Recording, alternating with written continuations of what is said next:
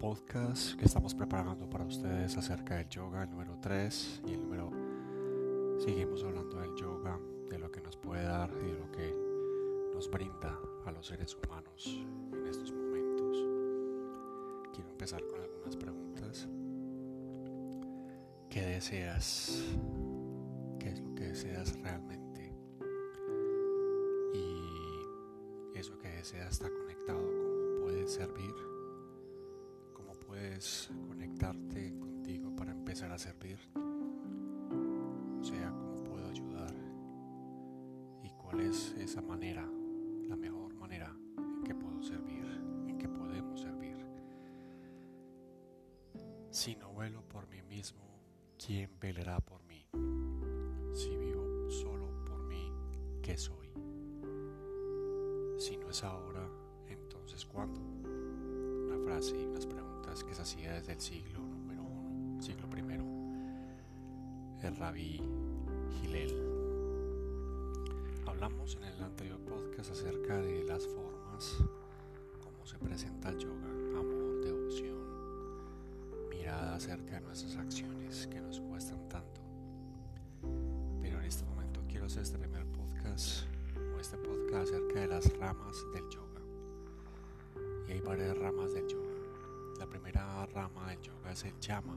Estas ramas tienen que ver con el raja, el raja yoga, que se considera que es como la rama o el camino hacia la unión.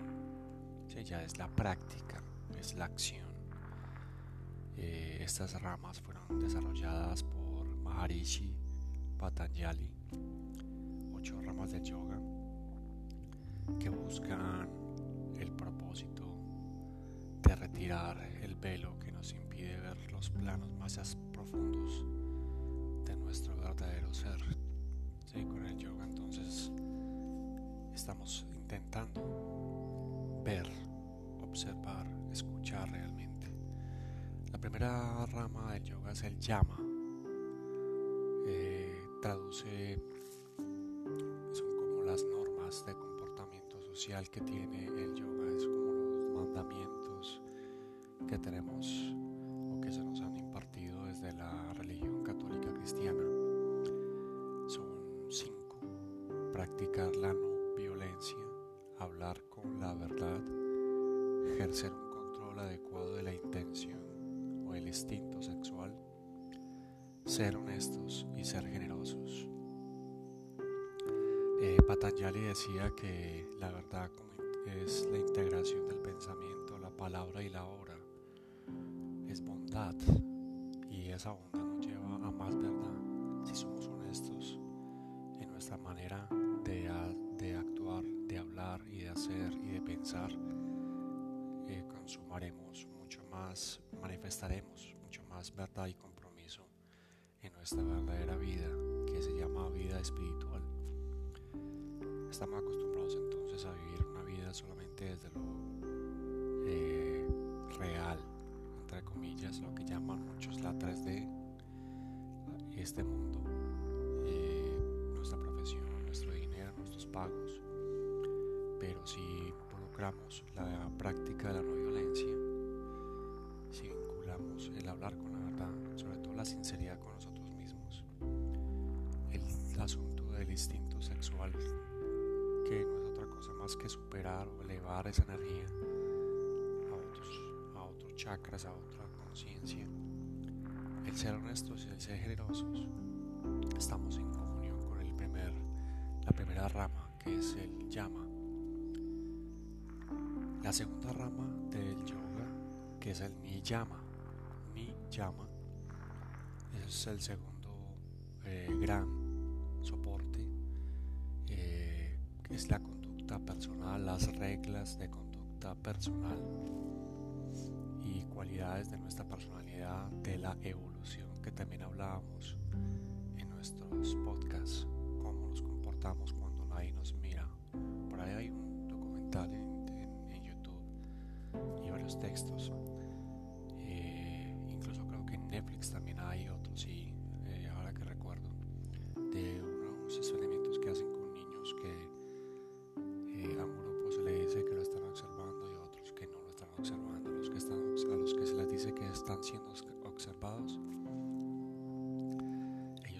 empiezan a, comportarse, entre comillas, mucho mejor. Y a los que no, pues hacen lo que, lo que les venga. Y, y hay una gran diferencia entre ambos. Eso está muy bien cuando estamos en el mundo social, en el mundo colectivo. Pero llega un punto en que realmente esas normas, esa conducta personal tiene que trascender lo que afuera nos impone. En el Niyama, la segunda, la segunda rama del yoga, estamos hablando de pureza, aceptación, disciplina, exploración del espíritu y la entrega a lo divino. Eh, la moralidad y la ética tienen que ver aquí. Muchos filósofos han hablado acerca de la moral y lo ético y vemos que con esta segunda niyama eh, pasamos un poco de tener afuera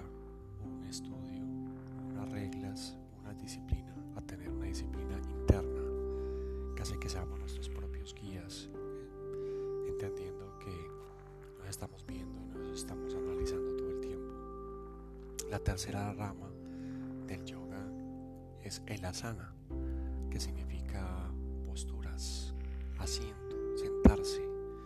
Eh, es como lo más común que consideramos o que nos han dicho que es el yoga, que es practicar unas maneras de para alcanzar una flexibilidad, eh, actuar una vez establecido en el yoga. Hay una famosa eh, frase en el sánscrito, una expresión sánscrito que dice actuar una vez establecido el yoga, o sea, inicialmente tenemos unas eh, normas, unas reglas y luego entramos a respirar y a estirar y a generar flexibilidad en nuestro cuerpo. Pero para los eh, para el sánscrito y los primeros grandes precursores de esta ciencia y esta tecnología, esta herramienta llamada yoga, lo primero que hacemos es meternos en el yoga para luego meternos en el mundo. Una vez establecidos en el yoga, somos capaces de ir flexiblemente infinitamente en, el, en dilucidar los velos y secretos que el mundo tiene. Los asanas hay que hacerlos, ¿cierto? Hay muchos, simples, moderados y complejos. Eh, es como lo que vemos mucho en redes sociales y, y lo que significa ser completamente Pero esa es la tercera, es una de esas ramas. La cuarta es el pranayama que prana, ya lo hablamos en algún podcast, es la energía esencial, el chi o ki que hablaban los chinos, la respiración, ¿sí? Eh, cómo nos podemos ir conectando, mejorar nuestra energía vital, nuestra presencia, nuestra calma, detener y observar la ansiedad, hacernos cargo de nuestros actos a través de la respiración superar y entender y superar, como digo, la culpa. Son herramientas que el prana llama o el prana eh, nos ayuda desde la medicina tradicional china. Como les decía, se conocen como chi o ki. Y incluso desde la tradición cabalística y la cábala, que es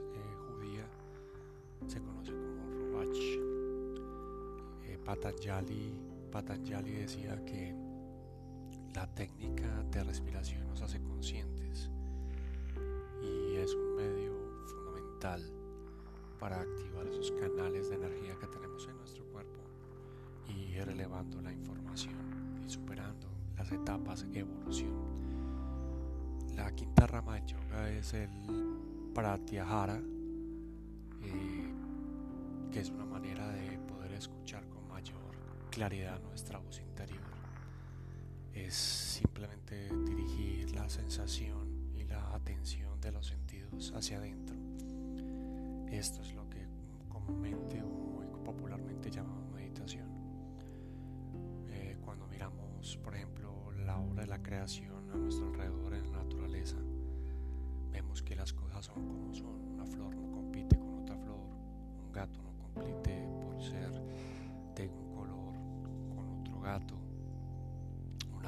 está en su proceso de ser el mismo y no tener que ir competencia con el afuera. Mm, aquí se usa, se usa para llegar a meditación muchas técnicas para estar en pratyahara, ¿sí? pero lo más importante es usar la respiración, tener esa sintonía con las eh, experiencias sensoriales sutiles. Es muy sencillo que nos conectemos con la experiencia del ojo, por ejemplo, que estamos acostumbrados a ver y en esta sociedad que nos han acostumbrado eh, en, las últimas décadas a que todo se ve, muchos a través del sonido, algunos se conectan a través de la palabra, por esto hago estos podcasts, pero hay otras sensaciones sutiles.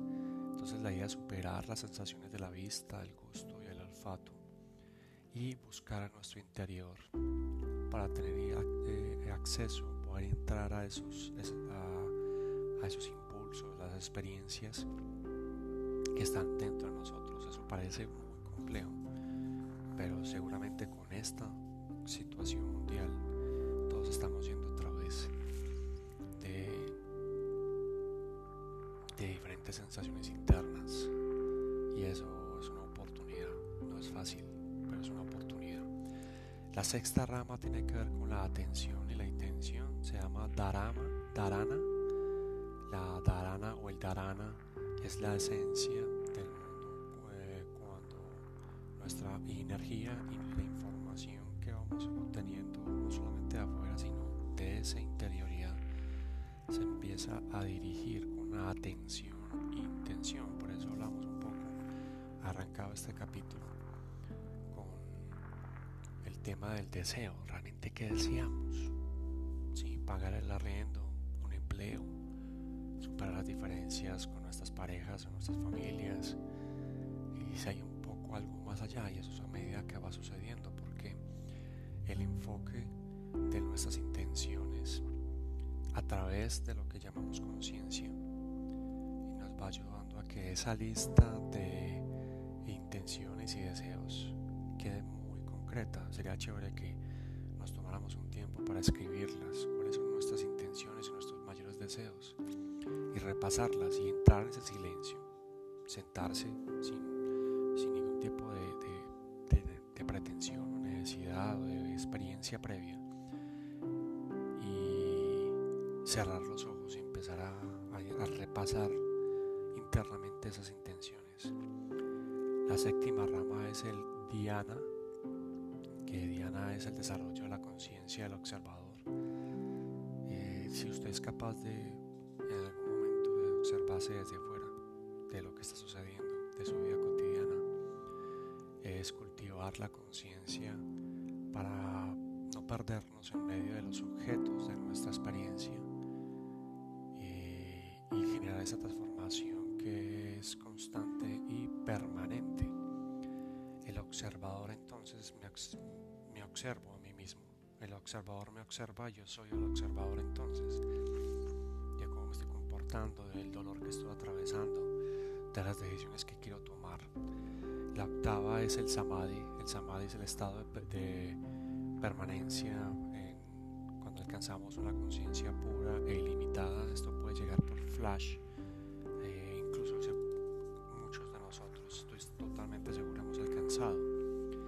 Esos estados de conciencia pura a través de la oración, a través de la meditación, a través del ayuno, a través de grandes experiencias que han sido traumáticas, el perder un ser que el encontrarse cuando estamos muy perdidos o todo se ha perdido, todo se ha acabado. Y quiero cerrar con una frase de, una persona que se llama Lao Tzu o Lao Tse. Eh, que ya hemos hablado que también es interesante traerlo a colación. La verdadera naturaleza emerge cuando ponemos fin a toda inquietud, a toda ansiedad, a toda preocupación. Y esa inquietud la empezamos a entender a través del yoga, a través de la respiración, a través de las prácticas y el buen hacia mí mismo, hacia los demás. Y empezamos a soltar y a entregarle a esa energía vital eso que consideramos que estamos atravesando. Es pedir ayuda y entregarle esa sensación de tal vez no entiendo qué está pasando. Eso es una gran pregunta. La verdadera oración no es palabras repetidas. Una verdadera oración o plegaria nace del corazón de un desesperado. Ok, te dejo este podcast. Recuerda mi nombre, Marcel Santos. Visita nuestra página web www.engomados.com y nuestro próximo programa va a ser sobre el yoga en Engomados en YouTube. Vamos a tener dos programas. El primero vamos a hablar con Juan Fernando Zapata de diferentes posturas, técnicas, historia de lo que es el yoga. El segundo programa vamos a hacer yoga. Te animo a que nos veas, te invito a que nos sigas y agradeciendo siempre los instantes y tiempo que dedicas para escuchar este podcast.